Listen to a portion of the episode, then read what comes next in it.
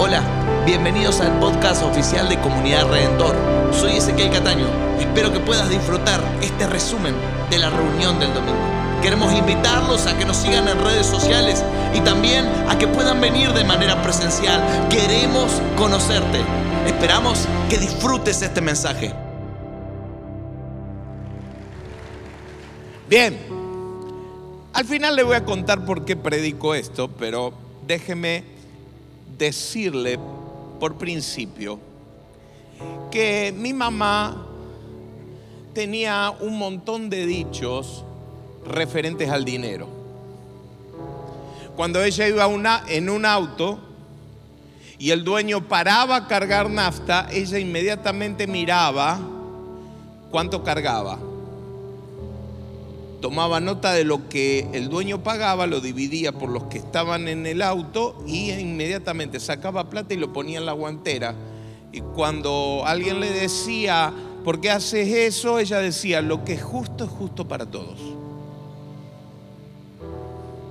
Ahora, cuando ella iba en el, ella era la dueña del auto, paraba a cargar nafta y vos le querías dar algo, ella te decía, no, querido, yo igual tengo que viajar.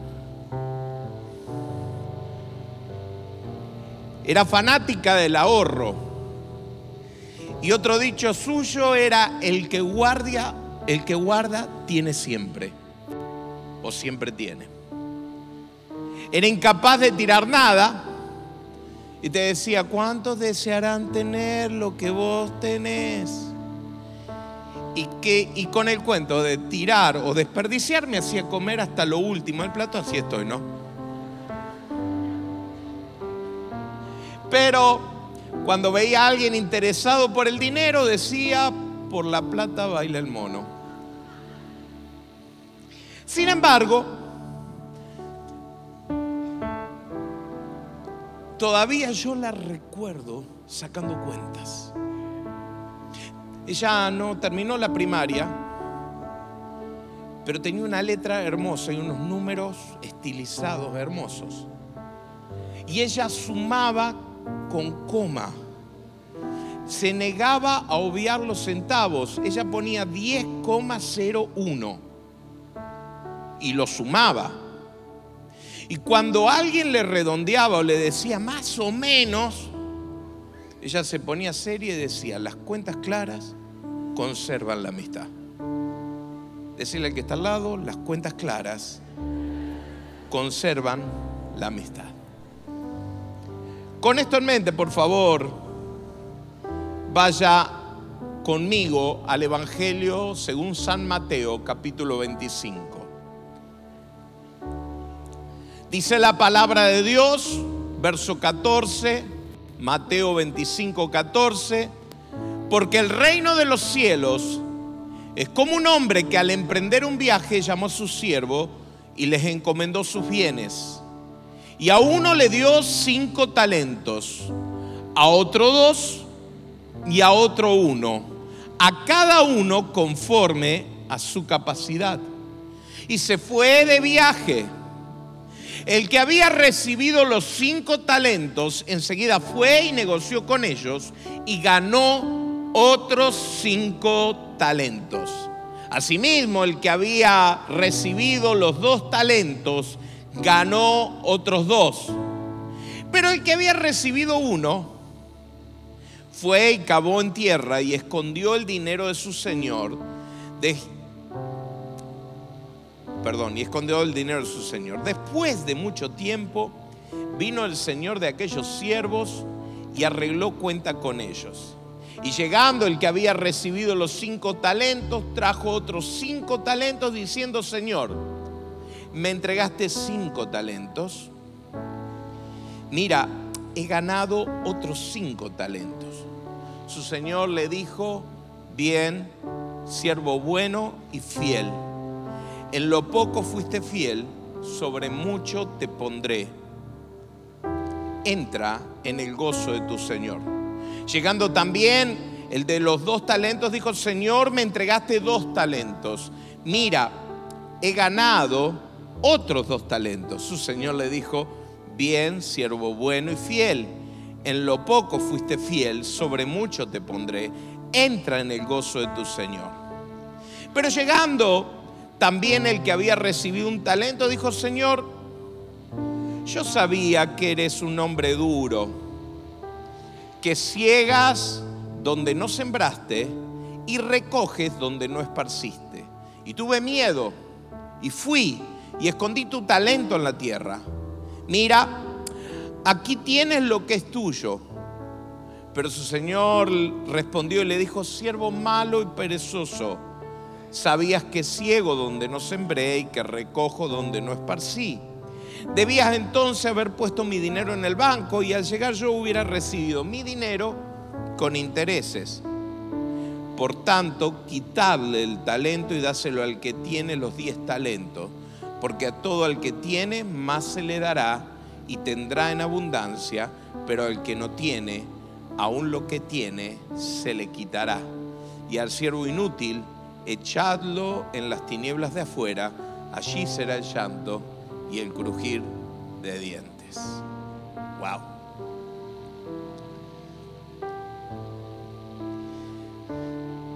Pongamos la parábola en contexto. Jesús está a punto de morir.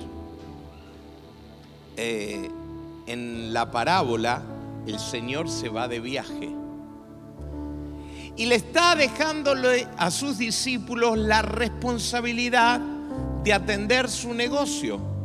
¿Cuál es el negocio de Jesús? Predicar las buenas nuevas del reino. Este es el contexto en que Jesús dice la parábola. Está en el capítulo 25, en el discurso de Jesús en el templo en la semana de la pasión. Por lo demás, veamos cuando Mateo escribe el Evangelio. Mateo lo escribe en el 50, en el 60 después de Cristo. Mm, más o menos es la época en que la iglesia empieza a entender que la venida de Jesús tal vez no ocurra inmediatamente como ellos pensaban. Y entonces, en este contexto, se escribe, se dice primero y se escribe luego esta parábola. ¿Qué dice la parábola? Lo primero que dice es que lo que tiene no es tuyo. Diga conmigo, lo que tengo no es mío. Dígale que está al lado, lo que tengo no es mío. Se te ha confiado la propiedad de, lo, de otro. Dice y les encomendó sus bienes. La parábola nos habla de un señor que le confía a su siervo sus bienes. Entonces lo primero que tenemos que establecer es que todo lo que tenemos no es nuestro. Diga conmigo, todo lo que tengo no es mío. Los dones que hemos recibido nuestras destrezas, nuestras habilidades, nuestros parientes, nuestras posiciones sociales, nuestra educación, nuestra experiencia, nuestros recursos. La cuestión de la parábola es que debemos usar lo que se nos ha dado para los propósitos de Dios, porque lo que yo tengo no es mío. Diga, lo que yo tengo no es mío. La parábola refiere a los propósitos de Dios.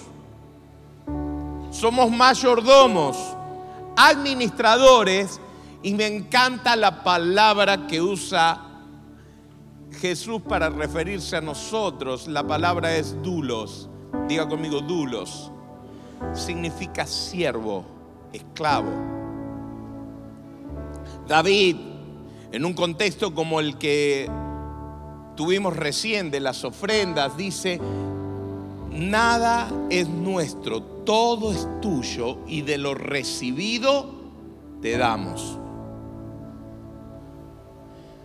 Y eso es necesario aclararlo porque a veces nos confundimos, usamos el posesivo mío, nuestro, mi, tuyo, nuestro, y entonces decimos mi hijo, mi esposo, mi esposa, mi casa, mi auto, mi trabajo,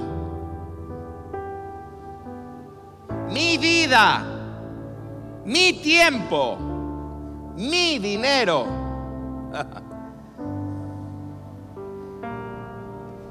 y no nos damos cuenta que estamos en custodio de bienes ajenos. En el libro de Daniel hay una historia muy interesante. El rey Nabucodonosor, el soberano más poderoso de la época de Daniel, es el rey del imperio babilónico. Y dice que en un momento fue sorprendido por una locura insana, porque no entendió esto. Y déjemelo leerlo porque quiero que usted y yo lo, cuando leamos la Biblia podamos entender por qué se nos cuentan algunas cosas. Dice Daniel 4:28, todo esto le sucedió al rey Nabucodonosor. Doce meses después, paseándose por la azotea del palacio real de Babilonia, el rey reflexionó y dijo, no es esta la gran Babilonia que yo he edificado como residencia real con la fuerza de mi poder y para gloria de mi majestad aún estaba la palabra en la boca del rey cuando una voz vino del cielo diciendo, Rey Nabucodonosor, a ti se te declara, el reino te ha sido quitado y serás echado entre los hombres y tu morada estará con las bestias del campo y te darán hierba para comer como el ganado. Siete tiempos pasarán sobre ti hasta que reconozcas que el Altísimo domina sobre el reino de los hombres y que lo da a quien le place. Wow. Se volvió loco. Porque pensó que era dueño de algo.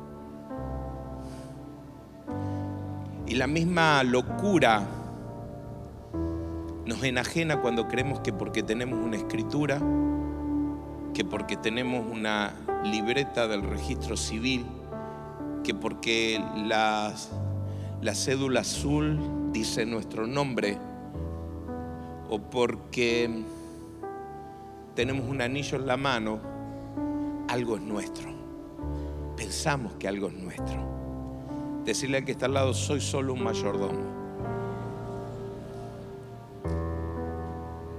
Aún el siervo malo, note la parábola, aún el siervo malo se da cuenta de eso. Va y le dice al Señor, aquí tienes lo que es tuyo. Entonces vamos a dejar bien claro esto, diga conmigo, todo lo que tengo es de Dios. Y esto es bueno que lo entendamos, este mensaje tiene una parte teórica y una parte práctica, pero esto es bueno que lo entendamos porque la parábola sigue diciendo que lo que se te ha confiado es de acuerdo a tu capacidad. Dice que dio a cada uno conforme a su capacidad. Todo lo que tenemos o vayamos a obtener será confiado considerando tu capacidad. Y entonces quiero declararte esto, tienes capacidad para administrar todo lo que se te ha confiado. Puede levantar sus manos y decir conmigo, tengo capacidad para administrar todo lo que se me ha confiado. Puedes administrar tu matrimonio, puedes administrar a tus hijos, puedes administrar tu patrimonio, puedes administrar tus talentos, puedes administrar tus bienes. El dueño de todo te confía sus bienes considerando tu capacidad. En la parábola, el de cinco, el de dos y el de uno eran capaces de administrar lo que se le había dado. Cada vez que recibís algo, agradecelo, no solo porque se te otorgó, sino porque Dios piensa que vos lo podés administrar. Ese hijo que no esperabas, si lo tenés en tus entrañas, Dios te lo dio porque considera que lo podés administrar. El que él cree que podemos servirlo con excelencia. Él cree que podemos cumplir con nuestro llamado, que podemos vivir el tipo de vida que nos pide. Dios confía en que somos capaces para hacerlo. En tercer lugar, se espera que multipliques lo que te fue dado. Todo esto que hemos dicho, que esto que todo lo que tenemos es de Dios y que Él cree que somos capaces, nos tiene que llevar a una pregunta. ¿Por qué se me da lo que tengo? Dios espera que vos y yo desarrollemos, cuidemos, multipliquemos y hagamos pleno lo que nos confió. Déjeme ponerlo un poco en práctica. Cuando yo tomo conciencia de mí mismo, yo, yo estoy solo con mi mamá. Mi papá ya falleció, yo estoy solo con mi mamá, yo crezco, conozco una mujer, me caso con ella. Tengo dos hijos, mi mamá parte, mis dos hijos crecen. Se casan, ellos tienen hasta el momento un hijo cada uno, así que de haber empezado solo, ya somos ocho en la familia en este momento, sumado mis cuñados, sumado mis suegros, Dios esperaba que yo multiplique lo que se me dio. Hola, ¿está acá? Cuando nosotros llegamos, por ejemplo, al ministerio,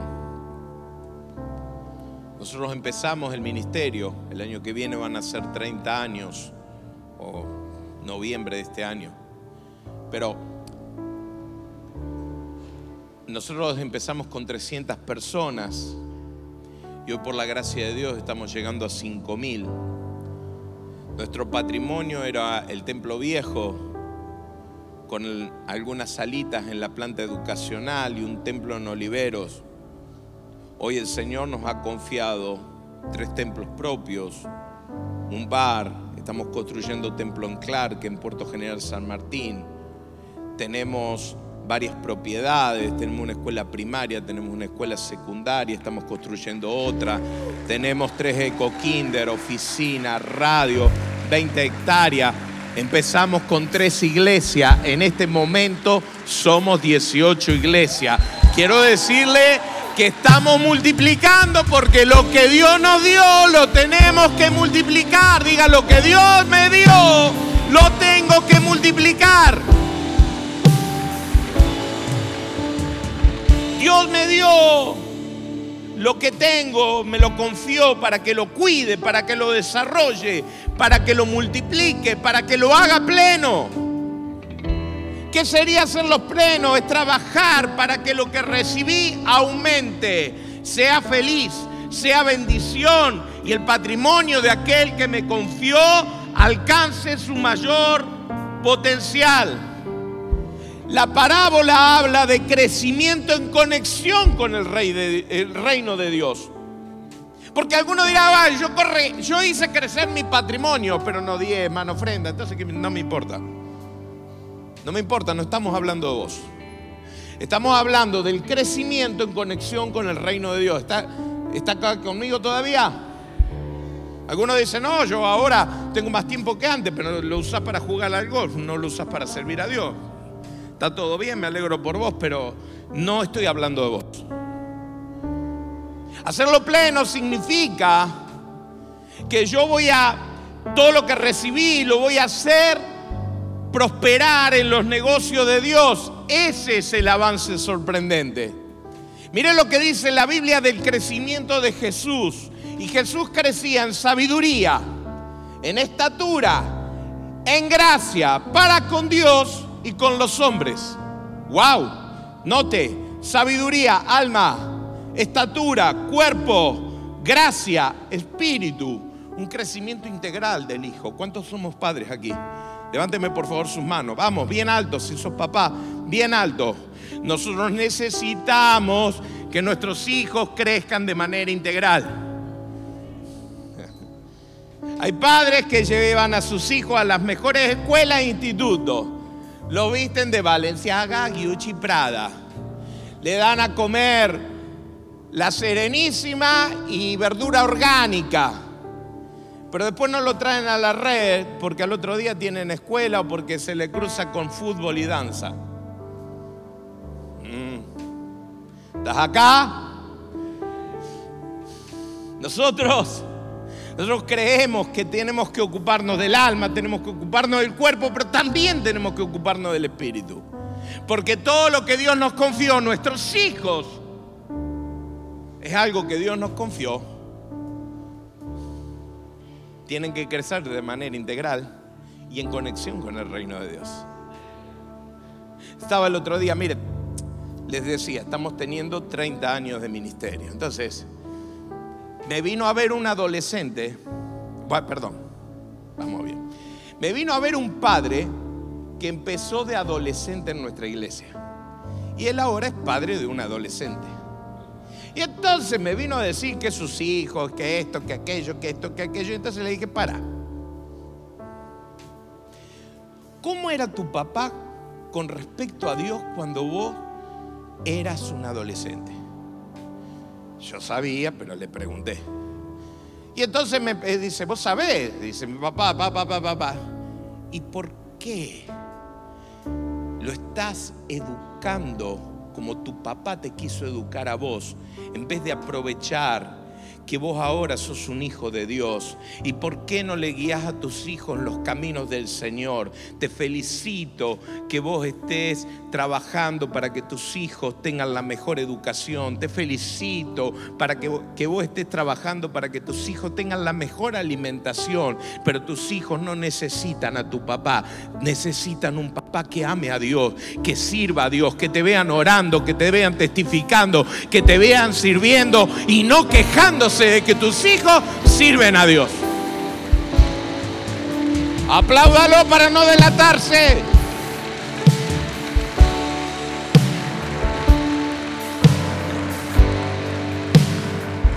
Uy, pastor, cuántas cosas. Escuche, esto es la teoría. Ahora, ahora quiero bajarlo a la práctica. Porque el cuarto punto de este mensaje dice que se te va a llamar para rendir cuentas.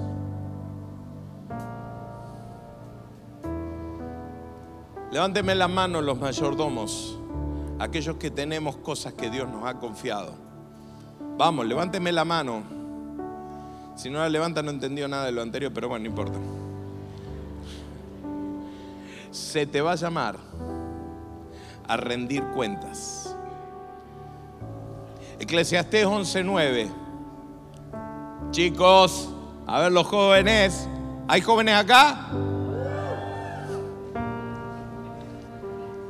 Qué deprimente. ¿Hay jóvenes acá? Escucha Eclesiastés 11:9. Alégrate, joven, en tu mocedad, en tu adolescencia, en tu juventud. Tome placer tu corazón en los días de tu juventud. Sigue los impulsos de tu corazón y el gusto de tus ojos. Uh, podemos hacer lo que quiera. Tranquilo. Más debes saber que por todas estas cosas Dios te traerá juicio. Estamos en el horno, en el Owen con potatoes. De tanto en tanto, el Señor hace rendición de cuentas. Hemos supuesto que, que lo que la parábola nos cuenta es cuando nosotros nos muramos, vamos a estar haciendo cuentas con Dios. Y en primer lugar quiero decirte que no es así. La parábola no habla de que el siervo se murió, la parábola dice que el Señor vino a hacer cuentas. Por eso el Señor me, me animó en esta semana a hacer cuentas porque las cuentas claras conservan la amistad. Y entonces la primera pregunta que Dios me hizo, ¿cómo estás con el capital que se te ha confiado? La primera pregunta que quiero hacerte es, ¿cómo estás con el capital que se te ha confiado?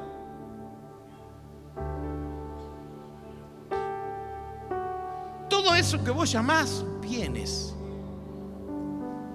todo eso que considerás valioso en tu vida, ¿Qué es valioso para vos? Todo eso, ¿cómo estás con eso? Quiero hacer hincapié en que Él cree que vos y yo somos capaces para administrar lo que tenemos. Y entonces lo primero que Dios me decía es, vení, vamos a estar a cuenta, vamos a hacer un arqueo de caja. ¿Cuántos tienen negocio acá? ¿Cuántos saben que tenemos que hacer arqueos de caja todos los días? Nadie. Todos los días, y si puede dos veces por día, hágalo.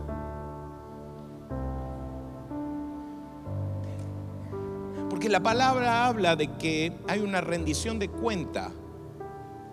Porque las cuentas claras conservan la amistad. Tomemos decisiones con respecto a lo que hemos recibido. Diga conmigo, hoy voy a hacer crecer mi matrimonio. Por eso voy a ir al retiro de matrimonio. Bien. Mi red va a multiplicarse. Mis hijos van a crecer felices, cubiertos, amados, guiados espiritualmente. Voy a crecer intelectualmente. ¿Eh? Yo sigo con mi desafío de leer la Biblia completa otra vez. Vamos a crecer en la oración. ¿Dónde están los hombres de Redentor?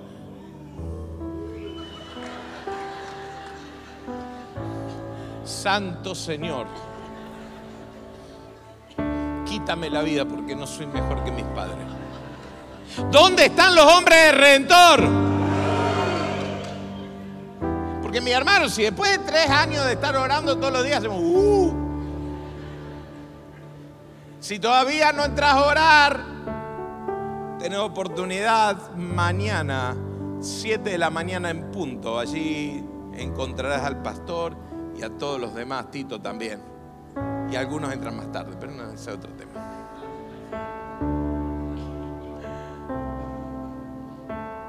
Vamos a crecer en la oración. ¿Dónde están las mujeres? Wow. Todos los días las mujeres allí orando, clamando. Vamos a terminar el colegio secundario y vamos a extender la oferta educativa a Rosario.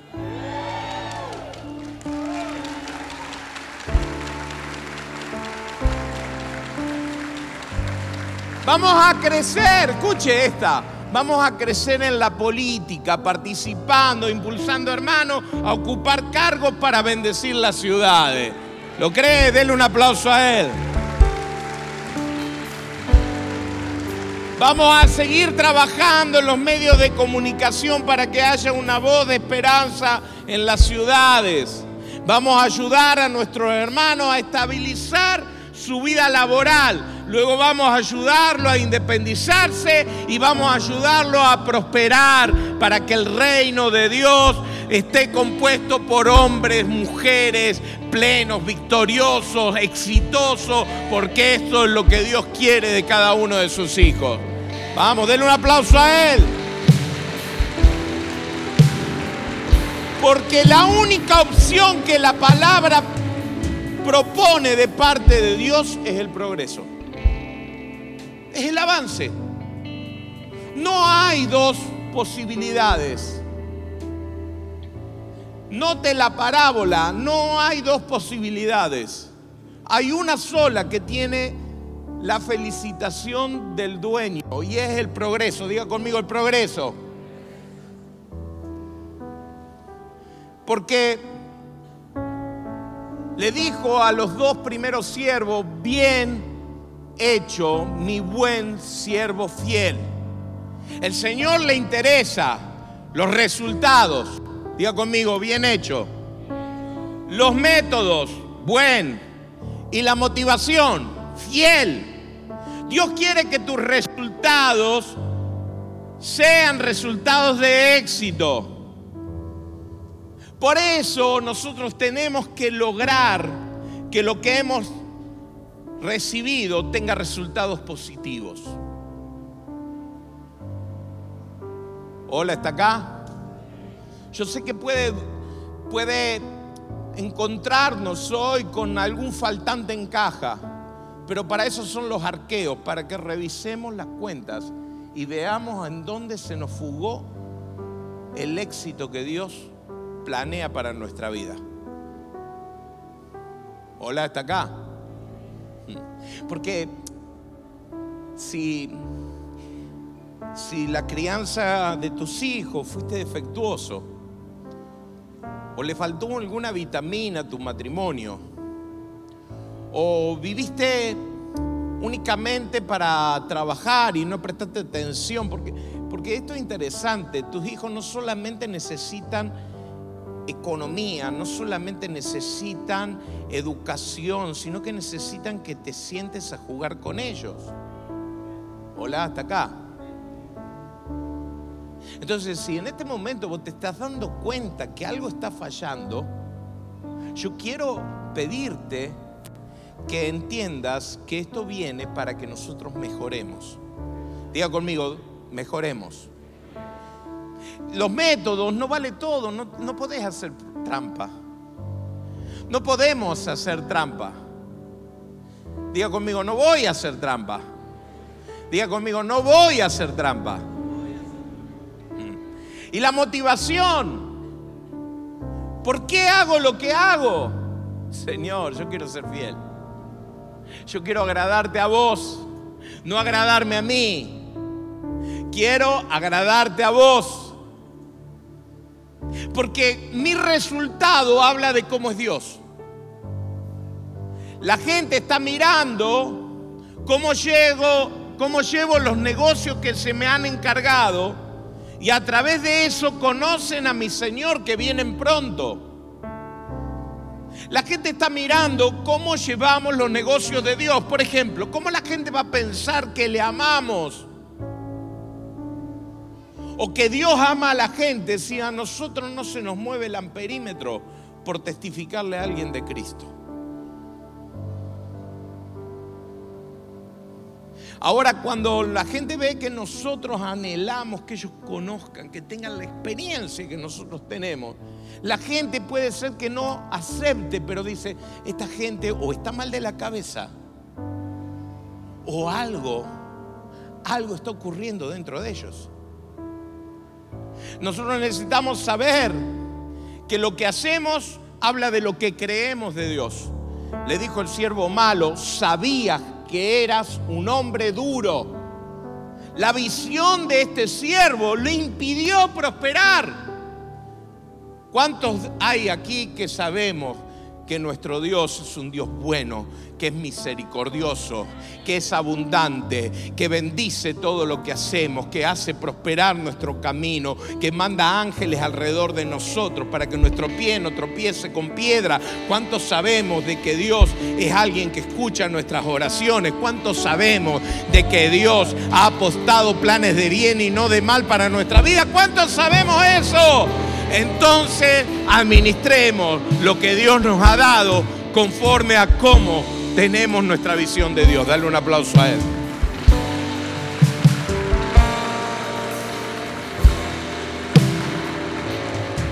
Porque todo lo recibido va a ser devuelto o reasignado. Todo lo recibido va a terminar devuelto o reasignado. Porque me llama la atención, el Señor viene y la gente viene a rendir cuentas. Y viene a traer de regreso el resultado de su actividad. Cuando Dios hace evaluaciones, reconoce renueva la mayordomía y reasigna de acuerdo al desempeño. Entonces el amo evaluará y volverá a confiar o no.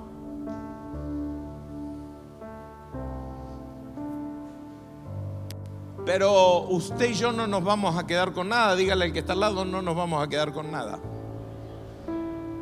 Todo será evaluado. Y entonces viene el siervo, déjeme ir al revés de la parábola el siervo de un talento y debido a su actitud perdió lo que tenía. Wow. ¿Sabe que se puede perder? ¿Sabe que se puede perder? Hay gente que debido a su actitud perdió. Y tenés que aceptar la pérdida, porque es la única manera en que puedas salir adelante. Hola.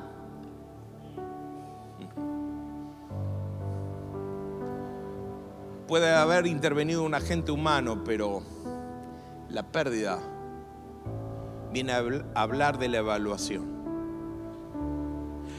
el segundo siervo tiene dos talentos, consiguió otros dos y quedó a cargo de cuatro talentos. Me interesa porque trajo dos talentos, dijo Señor, acá tienes lo que es tuyo y traje dos más. Y el rey o el Señor vuelve a confiar. ¡Wow! ¡Qué bueno! Qué bueno que Dios vuelva a confiar en nosotros. y si todavía tenés lo que tenés, wow, es que Dios está confiando en vos.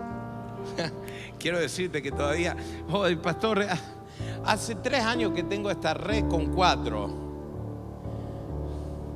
¿No te la han quitado? Ah. ¿La gente no te ha abandonado? No. Ah, Dios todavía está confiando en vos. Diga conmigo, Dios está confiando en mí. Diga conmigo, este es un tiempo de avance sorprendente. Pero luego viene el de cinco talentos, consiguió otros cinco. Y además recibió el talento del que fue negligente en su negocio. Quiere decir que administró once.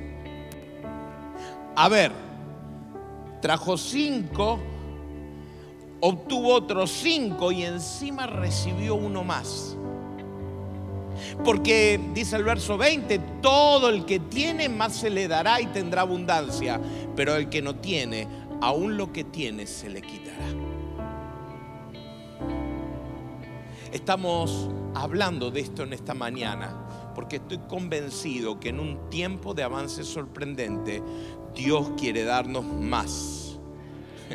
Dije que Dios quiere darnos más. Si nos ocupamos fielmente en lo que tenemos, se nos dará más y tendremos abundancia. Diga conmigo, mi vida no se acortará, se me dará más. Ay, qué, qué entusiasmo que tiene. Diga conmigo, mi vida no se acortará, se me dará más. Mi familia no se romperá, se me dará más. Mi economía no quebrará, se me dará más. Mi ministerio no se estancará, se me dará más. Mis talentos no se envejecerán, se me dará más. Mi influencia no disminuirá, se me dará más. Hoy vengo a declarar, diga conmigo, hoy vengo a declarar que no soy gente mala y perezosa, yo soy gente buena y fiel y que por lo tanto esperamos más. Diga conmigo, yo espero más. Diga, yo espero más. Háblele al Señor y dígale, yo espero más.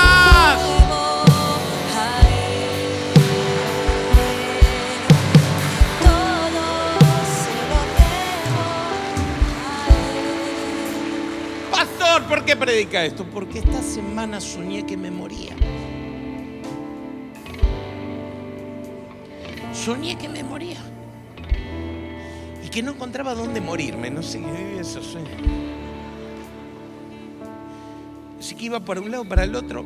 Después me desperté, eh, eh, tenía que ir al baño, no encontré. Pero soñé con eso y me levanté con este pasaje de Amós prepárate para venir al encuentro con tu Dios.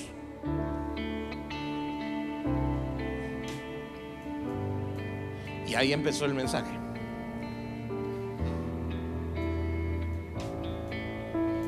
Porque Dios me dijo, las cuentas claras conservan la amistad mí.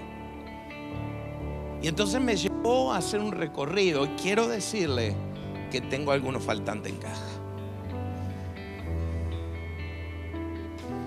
Hay cosas que he sido vagoneta, que no las he desarrollado. Y Dios me dice, te hago una auditoría ahora para que cuando llegue el momento te pueda decir, bien, buen siervo y fiel.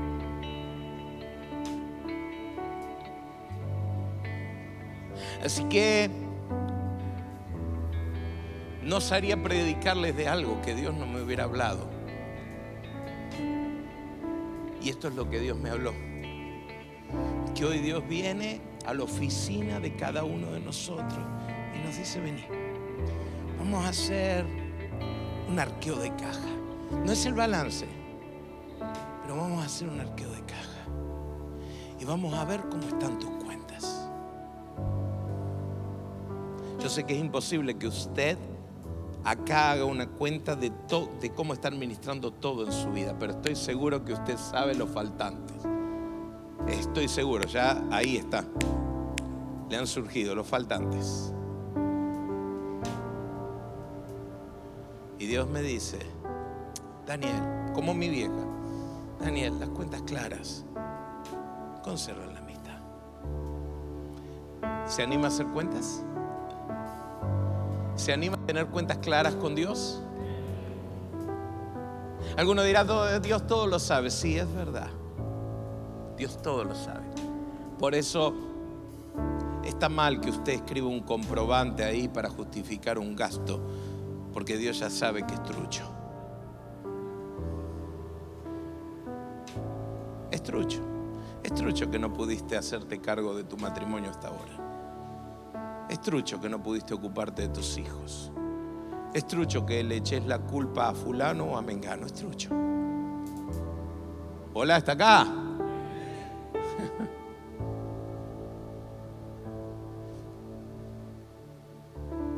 No hay mayor responsable de lo que pasa en mi vida que yo. Es más, las personas que Dios puso a mi lado por lo general me juegan en contra porque han sido tan buenas y tan maravillosas que si hay alguien responsable he sido yo.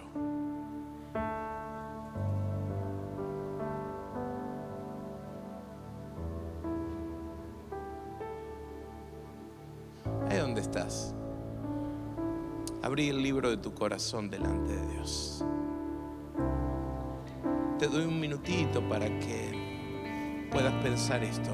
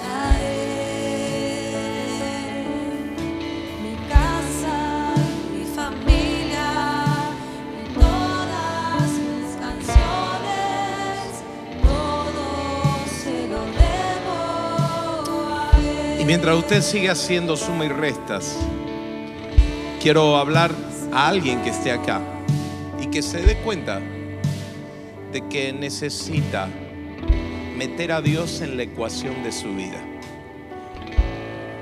¿Sabes?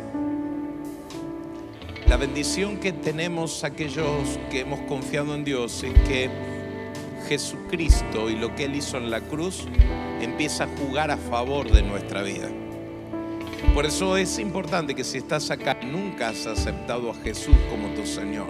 Si estás acá y necesitas tomar un encuentro, tener un encuentro con Jesús, mientras la iglesia ahora, vos tomes esa decisión. Hay alguien aquí que necesita decirle a Jesús, te quiero pedir perdón por mis pecados porque me doy cuenta que esto no está en, en, mi, en mi inventario y tengo que hacerlo para que no me juegue en contra.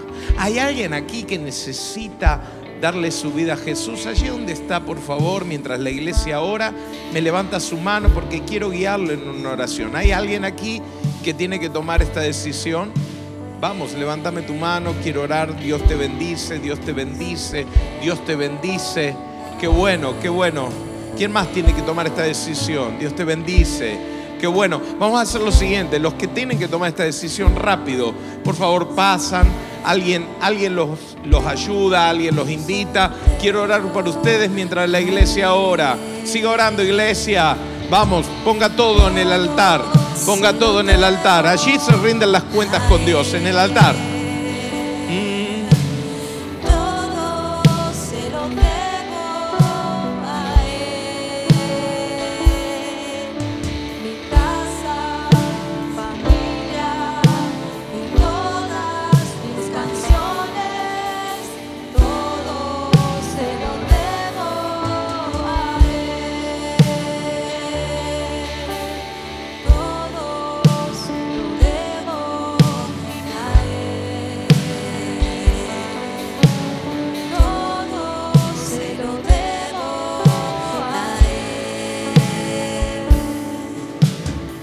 Primero que quiero decirlo es que el Dios que nos evalúa es el Dios que nos ama.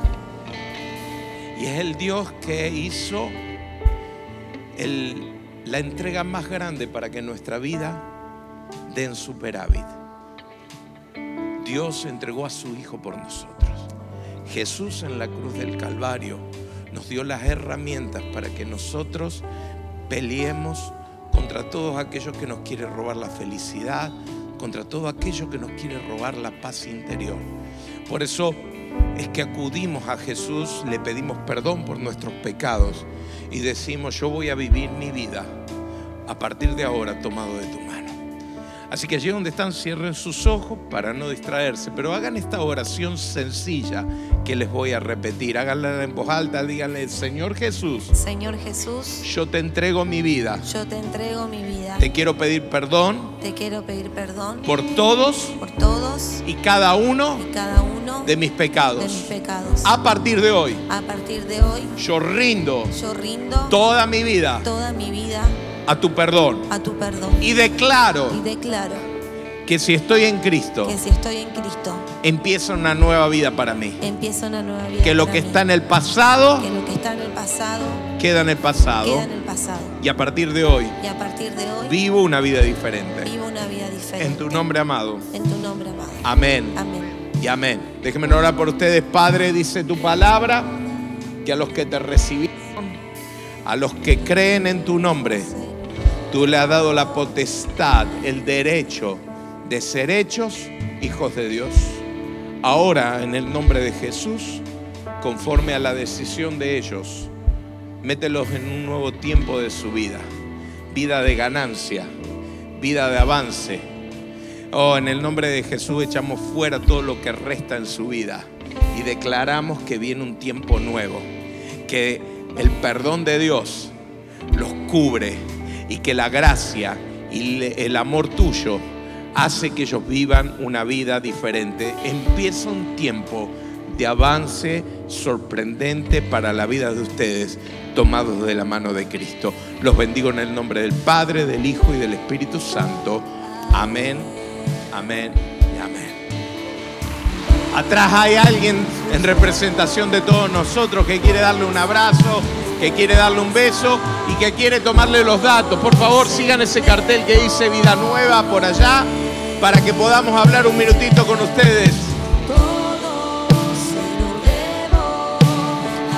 Iglesia, póngase de pie, dígalo. Todo.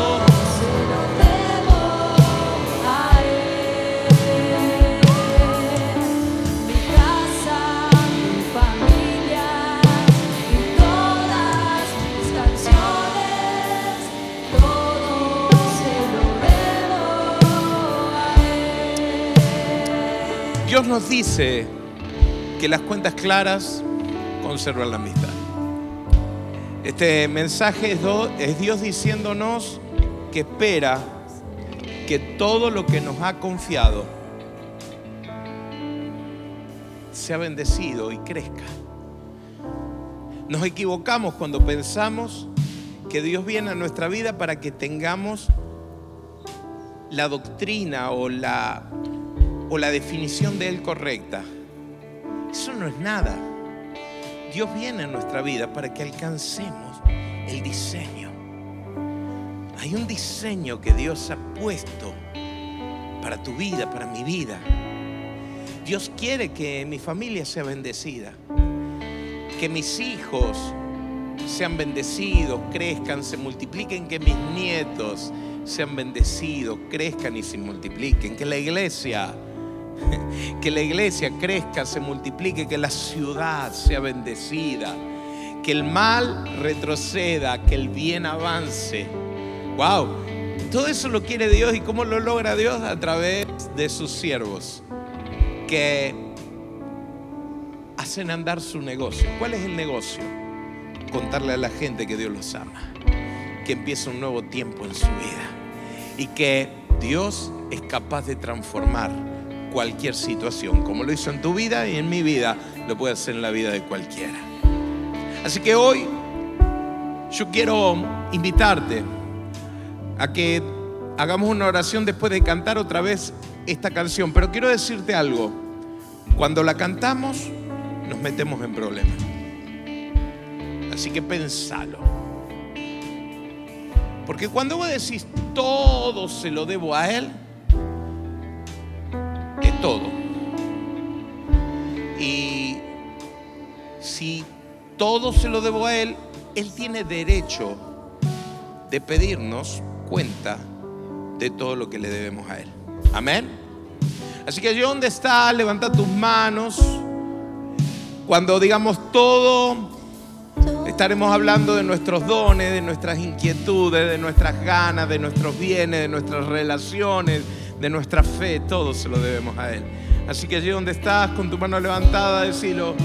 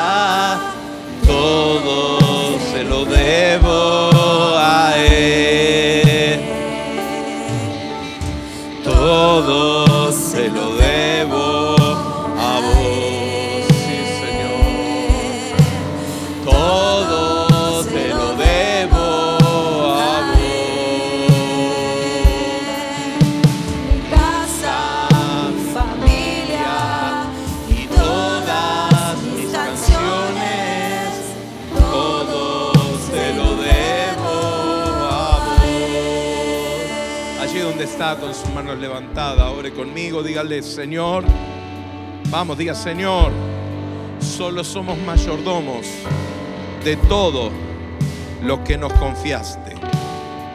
Hoy venimos a hacer cuenta contigo. Creemos en tu amor y en tu bondad. Te agradecemos que nos hayas elegidos para administrar nuestra casa, nuestra economía, nuestro ministerio, nuestra vida, para usarlos para tu gloria. Ayúdanos, llénanos de sabiduría. Creemos, porque tú crees que somos capaces para la bendición recibida. Por eso, enséñanos a multiplicar, a hacer plena a nuestra familia, a nuestra iglesia, a nuestro país. Nosotros somos gente que te amamos y que confiamos que viene más, que viene más, que viene más para los fieles. En tu nombre bendito. Amén. Amén. Y amén. Dígalo todo. Si esta palabra fue de bendición para vos, te invito a que la puedas compartir con un amigo o con alguien que creas que lo necesite. Te esperamos en nuestras reuniones presenciales los domingos a las 10.30 y los jueves a las 20 horas. Dios te bendice.